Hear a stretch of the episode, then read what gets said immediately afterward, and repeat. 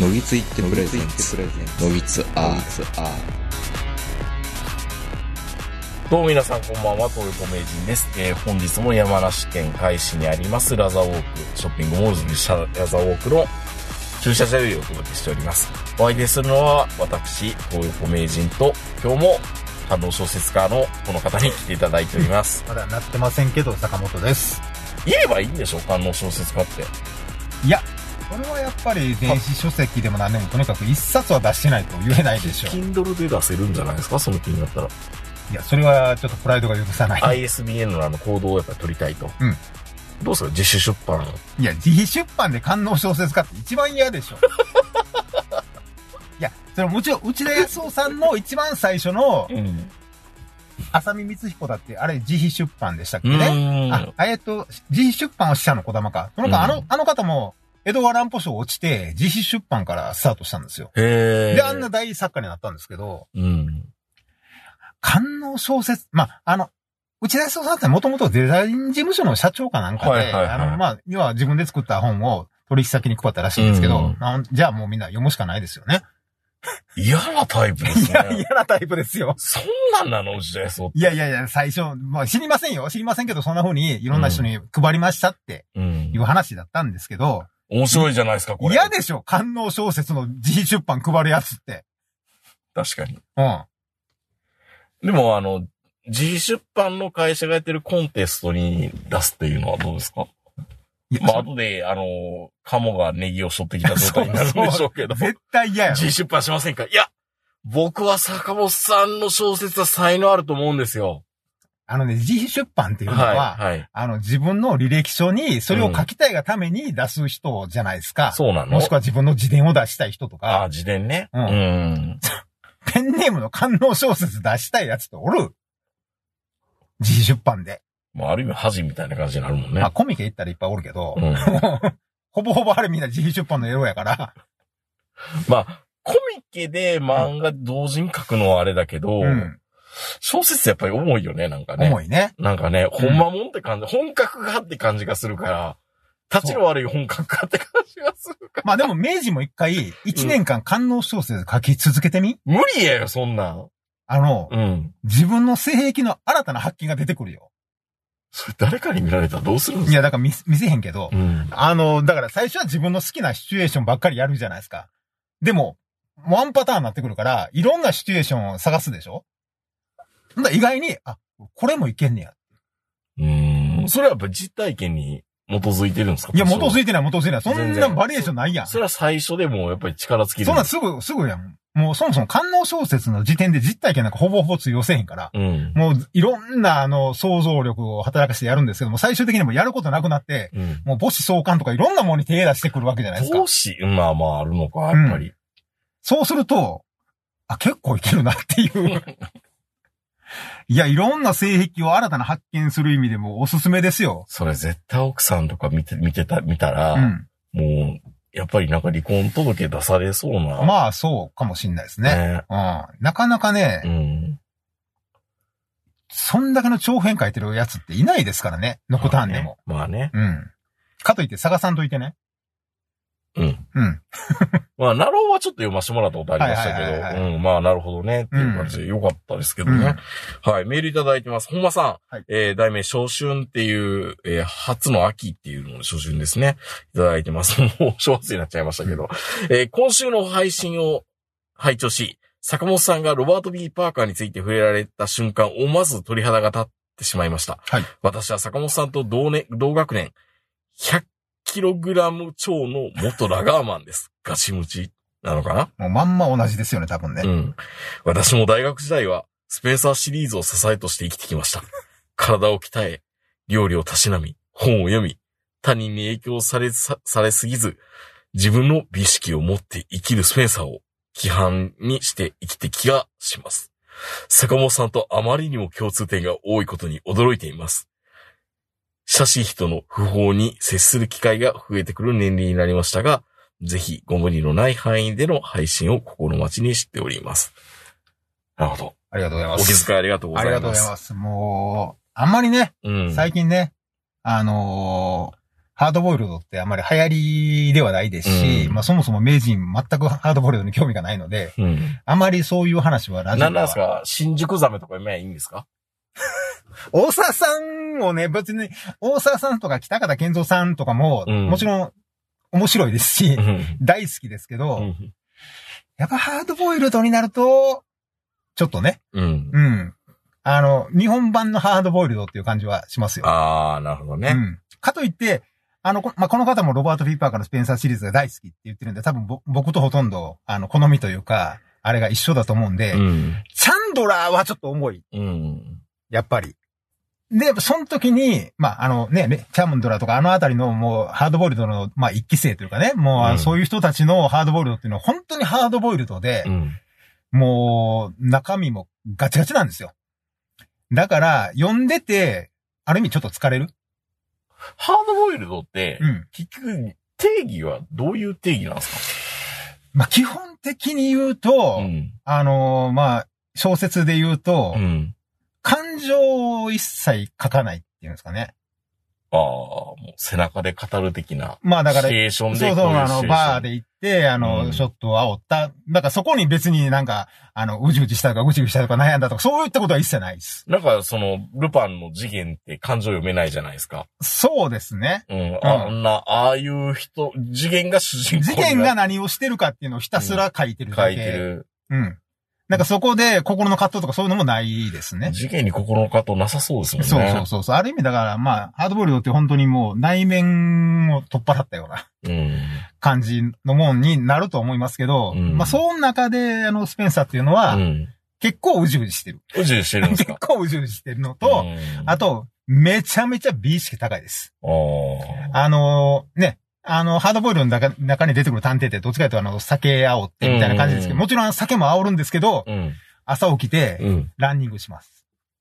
だから健康オタクじゃん。うん健康オタクです。必ずあの、ダンベルバーベル上げてますし、うん。ほんであの、スニーカーはナイキのとか全部あの、こだわってますし、こだわってる。はい。めんどくさい。体は鍛えてます。めんどくさいですね。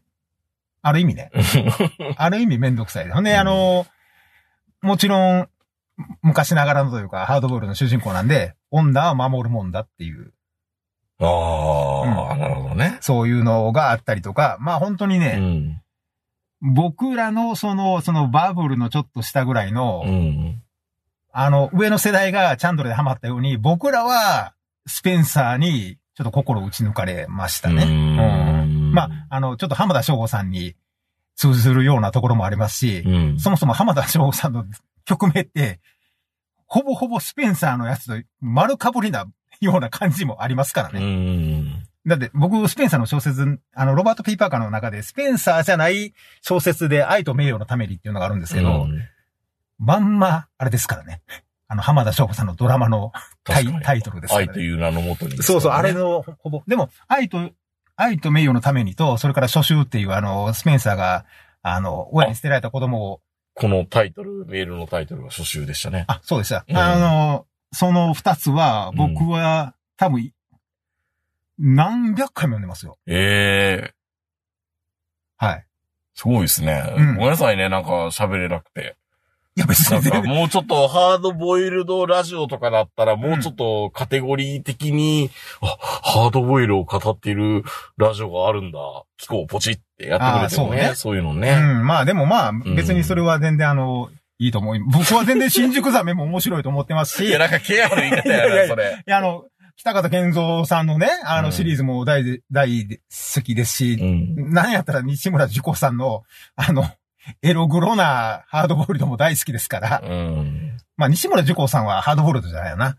だって出てくる女必ず四つん這いになって、男ね様って言うと後ろから犯されるっていうのが、西村寿行のハードボイルドやから。まあそれとは別、でも、ちゃんとあの、ロバート・ B・パーカーのスペンサーも、あの、ちゃんと女の人に惚れて、うん。シルスーザン・シルバーマンっていう女の人に惚れて、くっついたり離れたりししまくるんですけど、うん。まあとにかく僕らはなんかその、その、ちょっとバブルの余韻を知ってる世代なんで、うん。その、スペンサーのその、料理が好きとか、体鍛えるとか、なんかだから、おっさん、今時のおっさんですよね、美意識持ってる。そう、美意識持ってる、うん、おっこださわりのある、うん。あのー、いい年の取り方はしたいもんだねっていう。感じかな。まんまそうなんですよ。あの、嫌われたくないとか、うん。あの、ちゃんとして見られたいとか、うんまあ、それはわからないでもないですよね。そう、そういうおっさん、まあ、おっさんっていうか、うんがスペンサーだったんですよ、ね。まあでも何もしてなくて自堕落なおっさんよりも、うん。抗って踏ん張って美意識持ってるおっさんの方が絶対共感は、共感っていうかな。うん。あの、好かれると思うんで、うん。いいんじゃないかな。まあハードボイルドがぐっとなんか、なんか、なんか値打ちがないもんにやっちゃったような気もするけど、今の言い方すると。ままああでもそういうことなのいや、かな。でも、あの、本当にね、うん。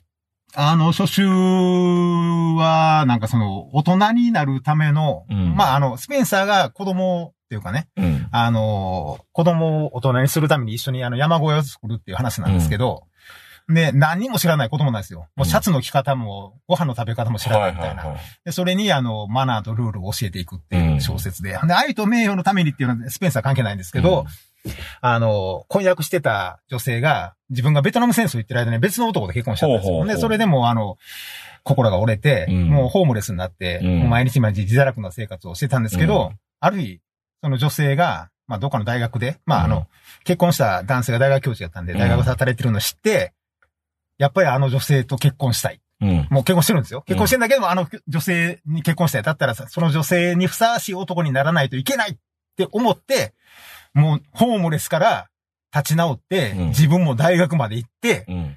で、最終的にはその女を振り向かせるっていう小説なんです。ははいそのだからそこに行くまでに自分を鍛えるっていうところが、ロバート・ P・ パーカーの小説のほとんど肝。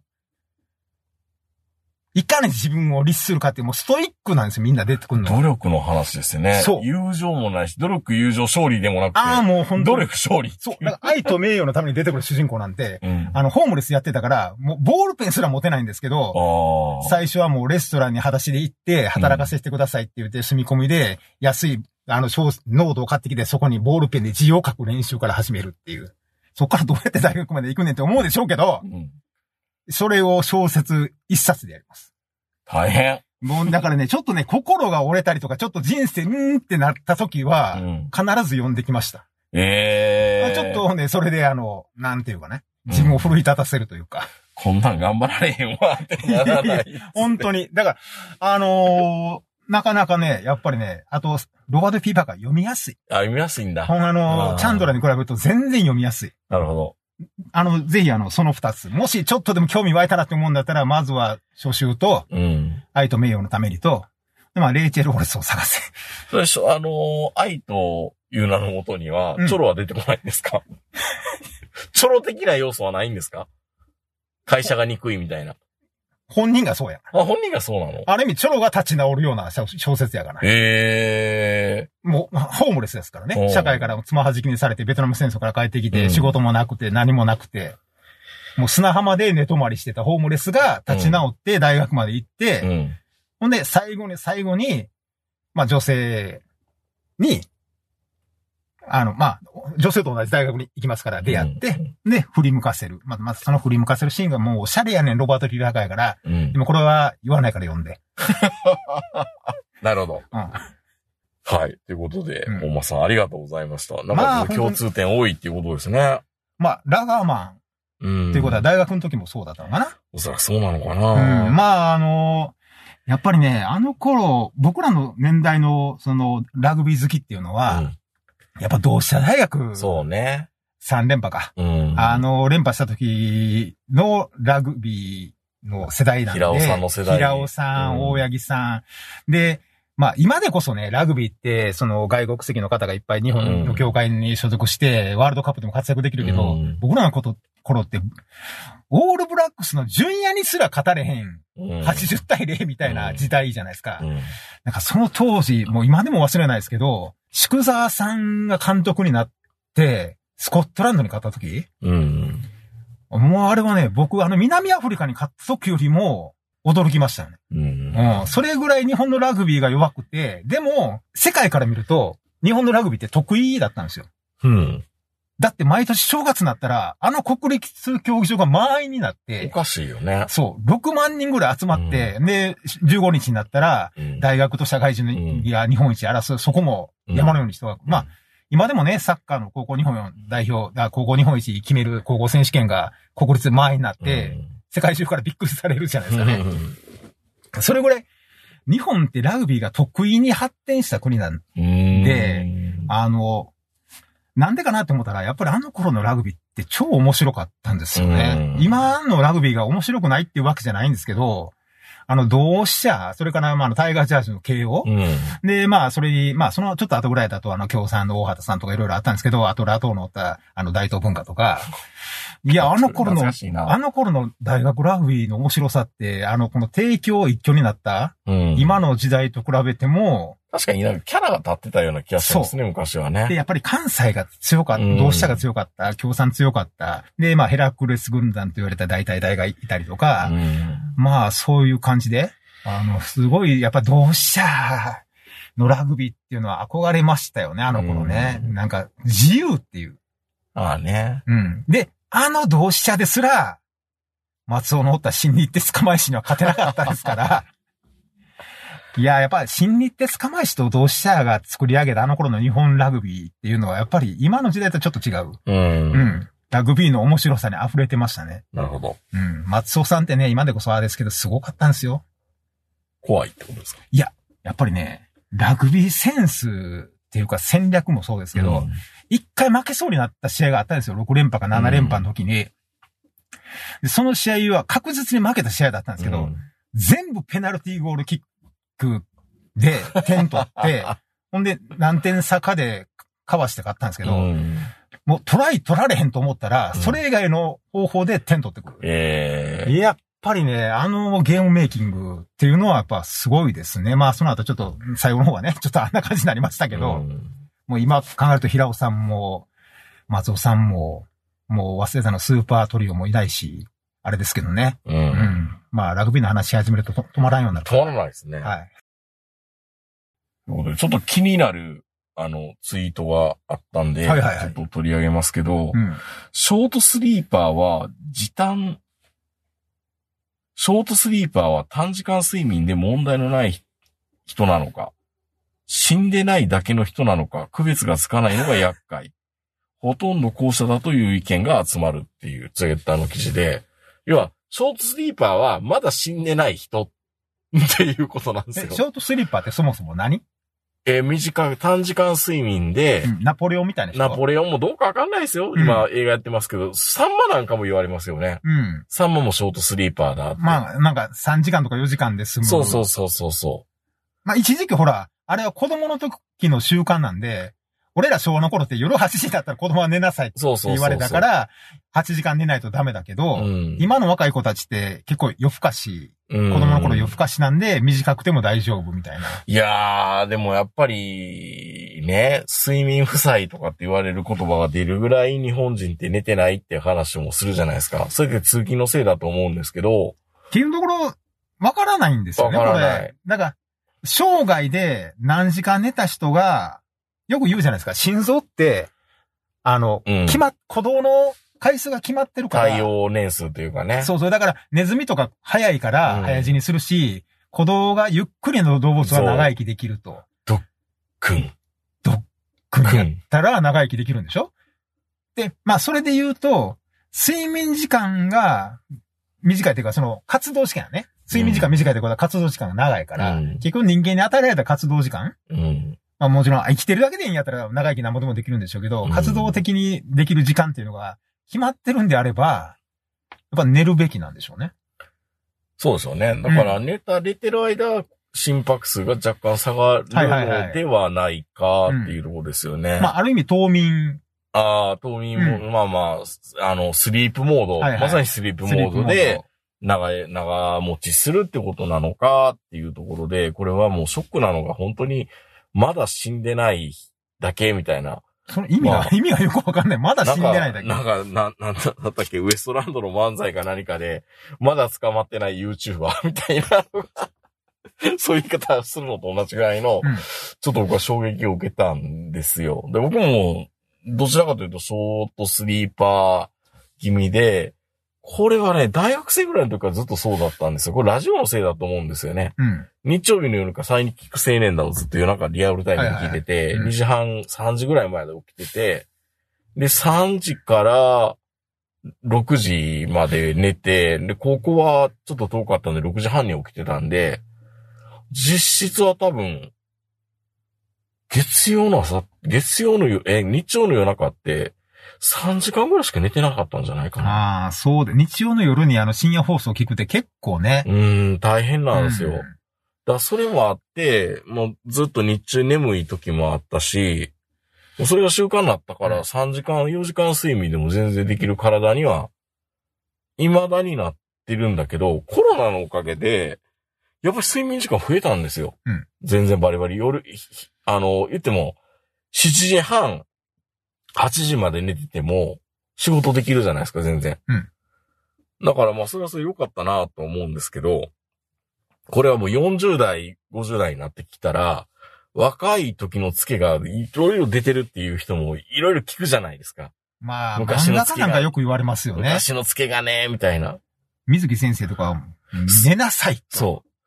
睡眠は大事なんですぞ、クワーって言って、石ノ森氏と手塚氏は死んじゃったな、ポリポリみたいな。寝てないからっていそうそう。でもそうなんだろうなとも思わなくもないんですけど、そうなんですよ。それで言うと、なんかもう、寝なきゃいけないのかって思うんですけど、まあ僕昨日ね、うん。まあいろんなことがあったから、3時間しか寝れなかったんですけど、はいはいはい。よくないな。でも3時間4時間睡眠でも別にそこまで調子悪いなとは思わないんですよ。僕もう、ん。今だいたい4時間ぐらいだと思うんですけど。まあおじいちゃんになってきたら寝れないっていうのも多分あるんだろうけどね。だから、それ以上に大事なのが、あの、昼休みの、昼寝。ああ、いますよね、昼寝てるうん人ね。僕はもう今15分の昼寝は絶対ですね。ショートナップ。はい。この15分があるかないかで全然午後の仕事が違います。ああ、はいじゃあそれで補ってるんですよね。多分そうですね。もうとにかく朝5時になったらもう自動的に目覚めるんで、絶対に。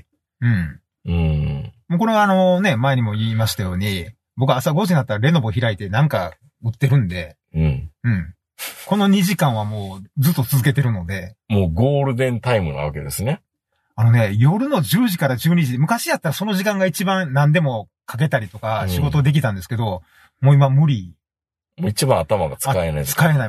全く頭回らないんですよ。うんで、。朝5時から7時が一番頭が回る。いや、まあそうですよね。うん。追い込まれた時僕もその時間帯一番仕事してますからね。そう。だから、まあもちちろん今仕事もそうですし、うんその趣味にしても、やっぱり朝5時から使うために、うん。どんだけ遅く布団に入っても5時には目が覚める。ええすごい。で、その分を昼休み。うん。うん。昼飯抜いても昼寝は抜かない。もうでも確かにね、おっちゃらってきたかなと思うのが、もうテレビやばい見たいなとも思わないから、うん。はよ寝よって思って床につくんですけど、はいはいはい寝れないんですよ。気が立って。で、それは、うん多分、リモートが多くなったから体が疲れてないんですよね。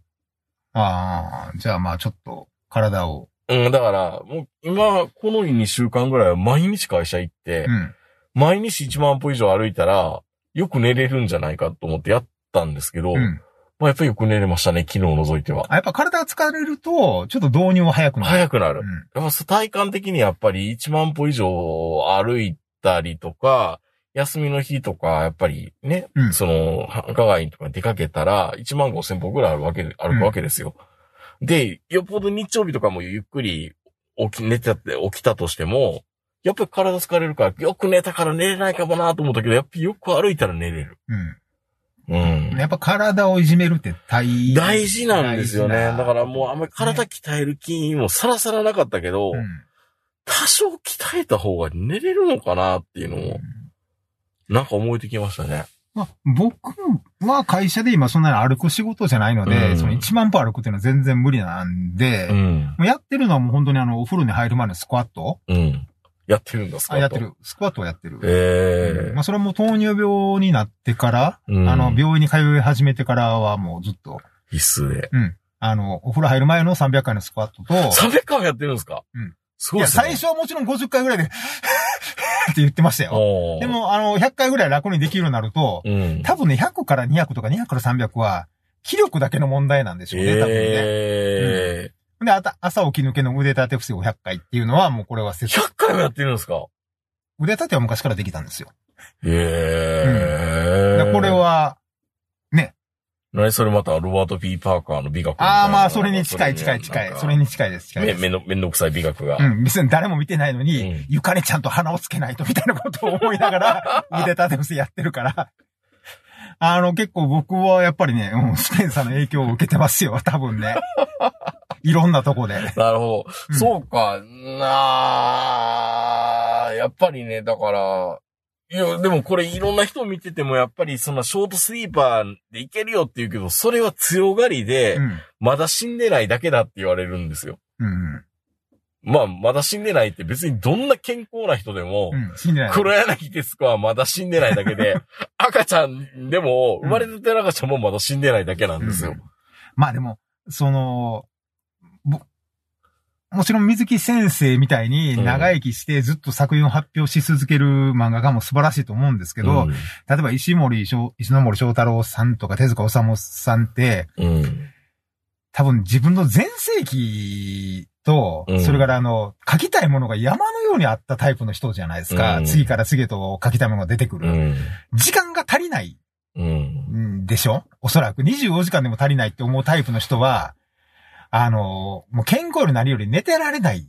自分が生きてる間に、自分の思ってることを全部発表したいと。まあ、だからそれも本当にあの、心臓の動きと一緒なんでしょうね。はいはいはい。活動できる時に活動しなきゃいけないんだっていうので、す出す作品の総数とかエネルギーとかっていうのはもう一緒だとしたら、固まっちゃったんでしょうね。そう。だから、手塚先生あとかはの。、生涯で100作品出せるとして、うんそれを80歳までに書いて、残りの50作が脱作やったら、うん。死んでもええから今100書きたいと。うん。今でないと書けないものがあるんでしょうから、うん。そういう意味で、その人生の使い方としては、間違ってるとは思わない。ああいう天才の人はね。うん。ん普通のサラリーマンは別よ。そうですよね。普通のサラリーマンはまあ、寝た方がいいんじゃない？っていう。そう、だからね、ずーっと、うん、睡眠がやっぱり足りてないんだろうなと思うし、それが抜け毛とかにもつながるし、いろんなものにつながってるんだろうなと思うんですけど、僕、いくらよく寝てたとしても、久々に会う人にう、ん。元気？って聞かれるんですよ。まあ普通ですけどね、元気、うん。ハワイユーですか、からでも元気じゃなくて、だいぶお疲れそうですねっていろんなああ、明治っていつも疲れてそうやもんね。何なんですか、それって。疲れてるんですけど、実際に。俺なんてめっちゃ疲れてんのに、うん元気そうって言われますよ。めっちゃいいやん、それ。いやいやいやいやいやいやなんすか、なんすか、僕多分あれですか、あの、僕は会うたび会うたびにみんな漫画の表現で言うと、この辺になんか、なんか毛がくるりんってなってて、髪の毛がなんか跳ねてるみたいな。顔ですね。顔が疲れ顔なんですか、顔が、うんなんか疲れてそああ、滲み出てるんだ。う。うん。やっぱり。それね、めっちゃ言われてショックなんですよ。うん。いや、ショックって言われても、なんでかって言われると多分そうだろうなっていう顔の作りが疲れ顔いや、作りっていううか、ん。やっぱ顔に出てんじゃないですかね。まあ、今日もそうでしょうけど、睡眠不足が。うん。まあ、睡眠不足っていうか、会社でのプレッシャーとか、まあ、いろんなものもあるんでしょうけど、なんかこう、はいみたいな感じはないじゃないですか、やっぱり。どう見たって。はいって言ってみたいですようん。ね。本当に、サースっていう感じはないでしょ、そういうキャラでいたいですけどね。そう、やっぱそういうキャラの人ってやっぱりね、どうしたって明るいというか、うほほーいみたいな感じで。うん疲れず、疲れ知らずだな。まあ、俺が、その、あんまり疲れてるように見えないのは何やろやっぱ体でかいからかな。いや、それはあんの？よくわかんない安定ですけど。感がありそうだからあと歩くのめっちゃ速いとかね。ああ。まあ多。分、いろいろ体の端々に出てるんでしょうね。エネルギーが。エネルギーが。でも僕、どちらかというと、粘り強い、うん持久力はある風には見られてる。まあもちろんもちろんねだから多分、あの、うんマラソンでずーっと、あの、そう、そう、そう兄弟みたいな、うん首そう、しげるの方ね。しかも、そう、しげるね。かし、今、今歩く、そうしげるまでしてるんですけど、首かしげながら、うんしんどそうに歩い、走ってるんだけど、うんでもなんか衰えないみたいな。そうそうそう。な？んやったら、ななんやったら、そうしげるって、そうたけしに300メートルぐらい遅れてから、うんラストに追いついて抜いてたりしてたからね。そう兄弟わかんのかな今の人。わからへんやろな。体、あの、顔傾けてんのがそうしげるで、まっすぐ顔してんのがたけし。うん。うん。なるほど。そう。昔をビート確か言ってたよね。なんで双子って言うたんやって言って。うん。それさえ言えへんかったら前半と後半で変えたら分からへんかったんちゃうんか。金メダル取れたんちゃうんかって言って、でも顔傾いてるし、みたいなこと言われてたから。わかるって。うん。ああ、いやー、そっか、疲れが、いやー、だから結構それ言われるのがショックで、うん昨日も言われたんですよ。あ、言われた？久々に一緒に働いたやつに、あの、え、でもそれって俺計算してやってんのかと思った。ああ、何？そ、そんなこすいことを。こすいっていうか、何？その、ぐ遅刻しそうになったからうん直前から走ってくるみたいな。みたいな。いや、まあ、なんていうか、その疲れてるのを隠してない。そう。だから、うんうん自分の中では隠してるつもりではいるんだけどい、や、全然隠れてないよ。うん全然隠れてない。分かってる分かってるってる。うん。どうしたらいいんですか？だから、だから、多分楽しいことあるときは、そんなことないはずなんです。キャンプとか行くときとかって。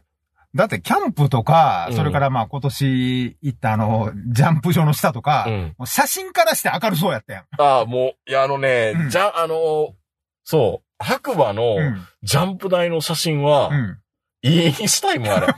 何この、この明るいおっさん。めっちゃいい顔してた。あれうん。で多分受ければいいってことは、うん。多分メンタルなんでしょうね。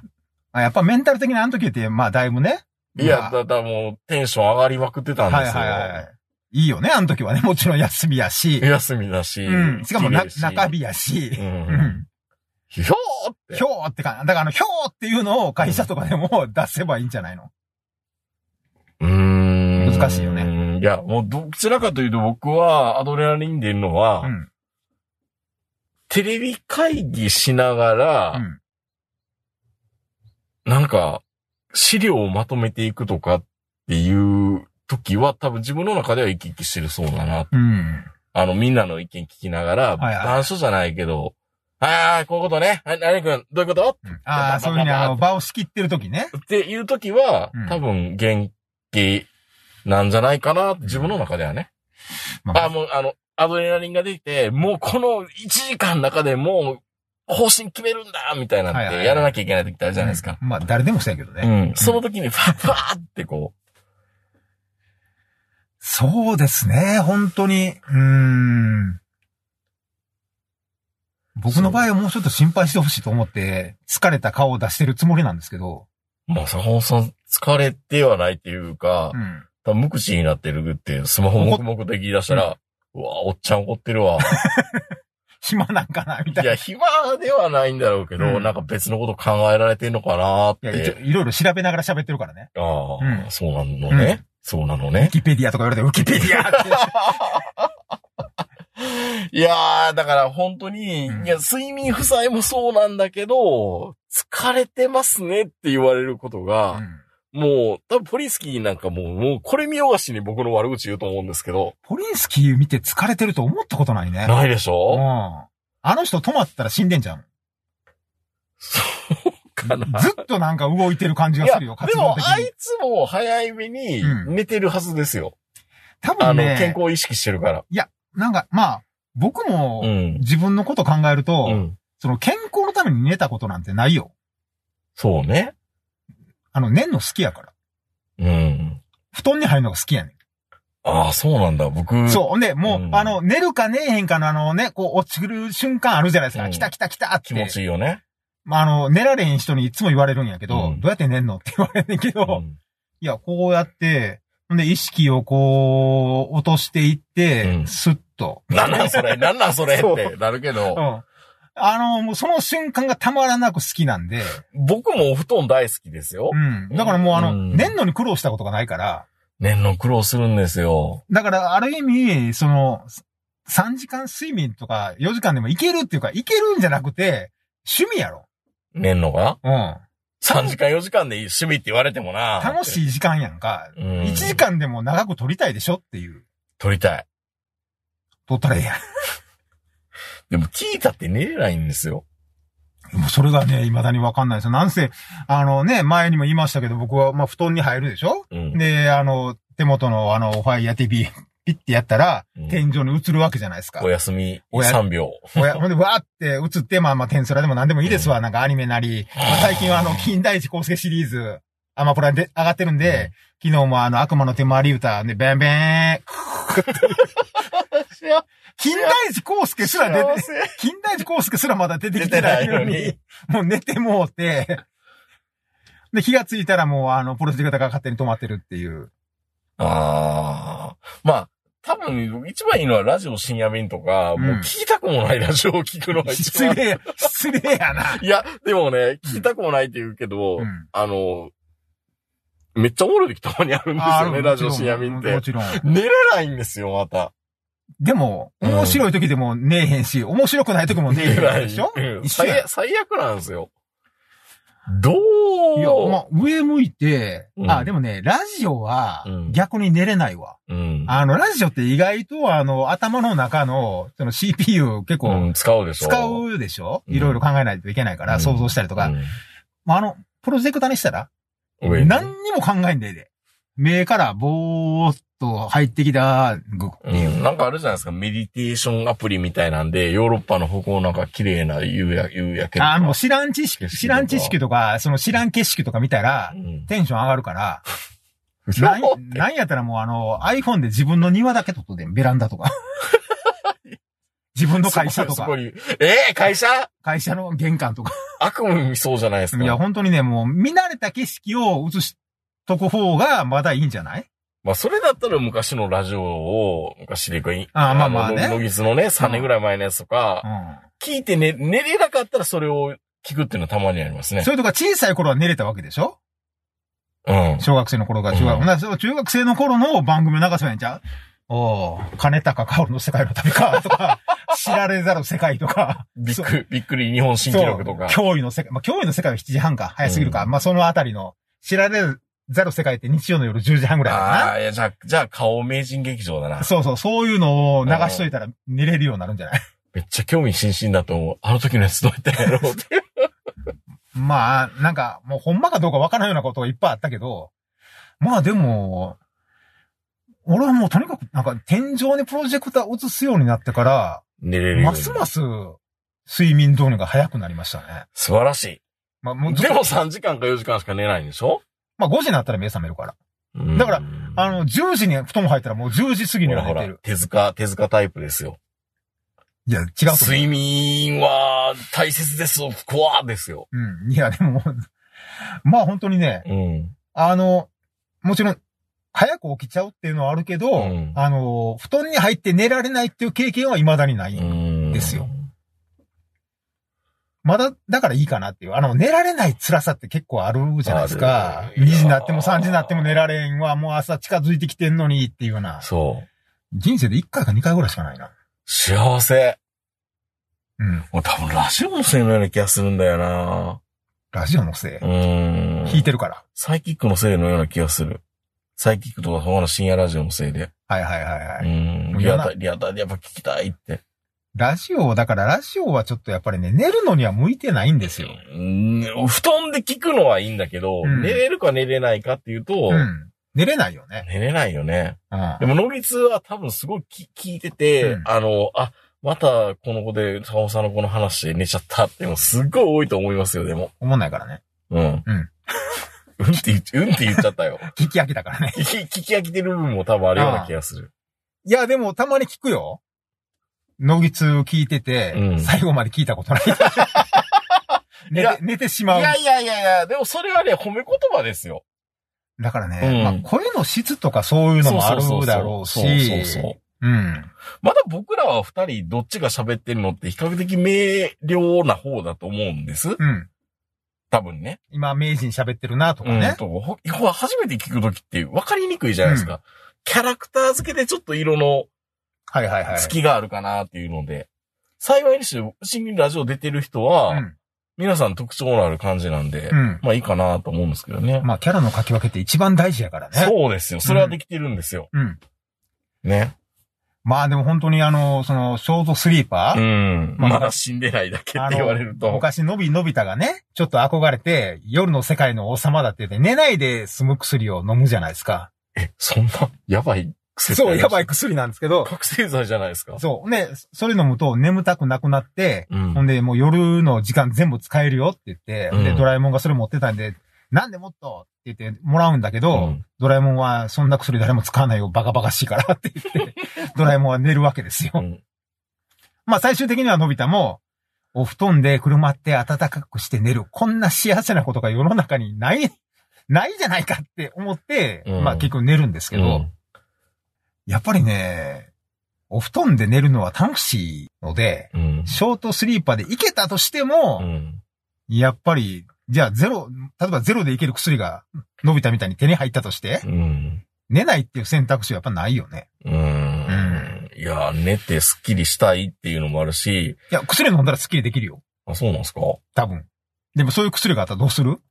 うーん、考えるな。まあある意味覚醒剤もね、うん。もう寝なくて済むとかね。そういうのもあるんでしょうけいやど。その割には、うん寝起き僕全然いいんですよ。基本。あ、もう、ジリリンってなった瞬間に布団からパシュッて。パシって、比較的。はいはい。じゃあいいんじゃない？うん。でも好かれてるって言われるんですよ。それは顔の問題やから。顔の作り？顔の作り。第一印象でしょうね。ねうん。見た瞬間に、ちょっと下向いてるというか、難しい顔してるんでしょうね、いつも。そう、難しい顔です。もう言われましたもん、もう作りがそうだもん。もう新入社員の指導員の時にもずっと言われてましたもん。疲れてる。お前、お前、いつもこの、もう眉間のところ、こう、クリーンってなってるよね。いつも、いつも難しい顔してるよね、お前って。何も考えてなくてもやね。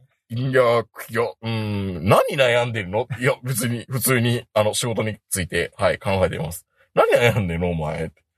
ダメだよ。まあ確かにね。そういう顔なんですよね。うん。無駄に周りに心配というかね。かばってちゃんみたいじゃないですか。うんそのかばったちゃんのつもりは全然ないんですけどそれは、それでやっぱりね、ちょっと気遣いますから、うんここはやっぱり、顔なくしたらいいのかな。常に、うん、でかい、あのー背景を背負って、うん後ろにあの、白馬のジャンプ台をこう背負いながら、あ の、スあの、木製のスキー。そうそう、スキーと持って、イイエーイってやってる。あれは、あれは会心の笑顔だけど、ほんと過去のね、うん写真見ても、うんフォートッパで会社の人間といた時の写真も、うんめっちゃいい顔してるんですよ。まあそうでしょうね。多分、なんかね、多分、長野とか、うんこの辺に来てアウトドアしてたら、いい顔になるんだと思う。200名ぐらいから。もう定年後はふもとっぱらで働いたらいいんちゃうの 絶対新種の方が向いてるでしょ。そうなのかないやー、ちょっとそれがね、ショック、うんショックというか、睡眠負債っていうのもさることながら、つこんなに疲れてもないのに、お疲れですねって言われるのが、まああとは、メイクするとかね。メイク？明るいメイク。まあ女性って結構あるでしょ、そういうのって。うんうんうん。男もしていいんじゃないの？どうするんですか？こう、アイメイクでこう、あいビーってそうそうそうこそう、もう目元くすっきりみたいな。で、眉毛もちょっと、こう、垂れ下がってる感じじゃなくて、こう、ピックと、シーってピ。シッと。なるほどうな。ん。ね、ちょっとまあそういうもう、まああの外見からですけど、でも人間ってそういうもんですから、うん。で、もうシャツももう少し明るいの。ああ、まあ、いつもね、うん。あの、グレーとか。グレーとか、疲れたか、疲れたお父さんシャツじゃなくうて、ん。うん。うん。そんなのがいいな。あとね、うん。まあこれは言うまい言うまいと思ってたんですけど、はい。若干お太りになってから、はい。猫背です。あ、めっちゃ猫背ですよ。うん。いや、それがね、うんあの、結構目立つというあ、目立うんつ、ずんぐりっていうか。そう、なんかね、もう猫背、あの、太、太ってからね、うんもう太ってからやっぱりどうしても猫背がひどくなるじゃないですか。はいはい猫背がひどくなるっていうか、その体型に見えるんで、ああ、はいはいはい。あの、お腹も出てくると、うん。そうすると、もう猫背のメガネの人は、イコール疲れてる。言おうか言おうまいかって言ってくださいよ。いや 別に、別に、そんな僕しては全然ショック受けてなくて、はいはいはい。でしょうね。いやいや、でも。でしょうねですよ。うん。いや、いや猫背は前から猫背うん、いや。そうなんですけど、まあ体格が良くなってからね。そうそうそうそそうなんですよ。まあでもかといって胸を張ってう。うね、ん。偉そう。体格いいからほら。そう。だから僕はなんか体格いいから、胸張って会社で歩いてるとうん、怖い。偉そうに。怖いって言われますけど、でも僕みたいな体格ね、明治と同じやつ,、うんやつが、こんな風にして歩いてたら、やっぱり元気そうに見えないじゃないですか。大丈夫？そう、大丈夫。大丈夫？い命大丈夫？みたいな。そうなるから、やっぱり、あの、胸張ってますよ、会社では。ー、春日って偉いね。うん。偉い。うんうん。だから本当にね、胸張るのって大事ですよね。ただち、あの、太ってくると、乳首が浮くんで、そあの、ちょっと恥ずかしくなっう。て、ポポッチブルがそうそうそう飛んでるからね。だからどうしてもちょっと猫背っぽくなっちゃうんですけど、あそこは腕立て伏せで。ー腕立て伏せでいいんだ。うんなんかでも。しかもあのうん、脇を締めた腕立て伏せで。結構きついんやけど。きつ。いや、きついよ。脇を締めて腕立てするの結構きついけど、結構あの、胸筋に効くんで。なるほどね。はい。坂本さん的にはこれは美意識に反すると。うん。まあ、あとはスペンサーを呼んでいただくと。めんどくさいな。いやいや、なんでやねん。なんでやなアドバイスが欲しいって言うから。いやいやいや、あの、言ってることはめんどくさいなっていうの。なるほどね。あの、よく寝た方がいいっていうのはよくわかるし、うんあの、おっちゃんになってからよくね、ちょっと増えてきたんですよ、睡眠。5時間から6時間ぐらい寝れるようにはなってきたんですよ。ただ時々寝れなくなる時がある。まあねいや、でも本当にまあ、あの、うんその、体をいじめるという意味でもそうですし、年取ってきたら腹筋割ってくるっていうのもあるんで、うん本当にあの、腹筋とか腕立てとか、そうですよね。あそのあたりの上半身の筋肉鍛えるっていうのは、ああ、も、もっと早く相談すればよかった。見た目にだいぶ効くと思いますよ。ああ、いや、おなんかすっごいなんか言いづらそうにしてるから、そんな、そんな分かってたよ。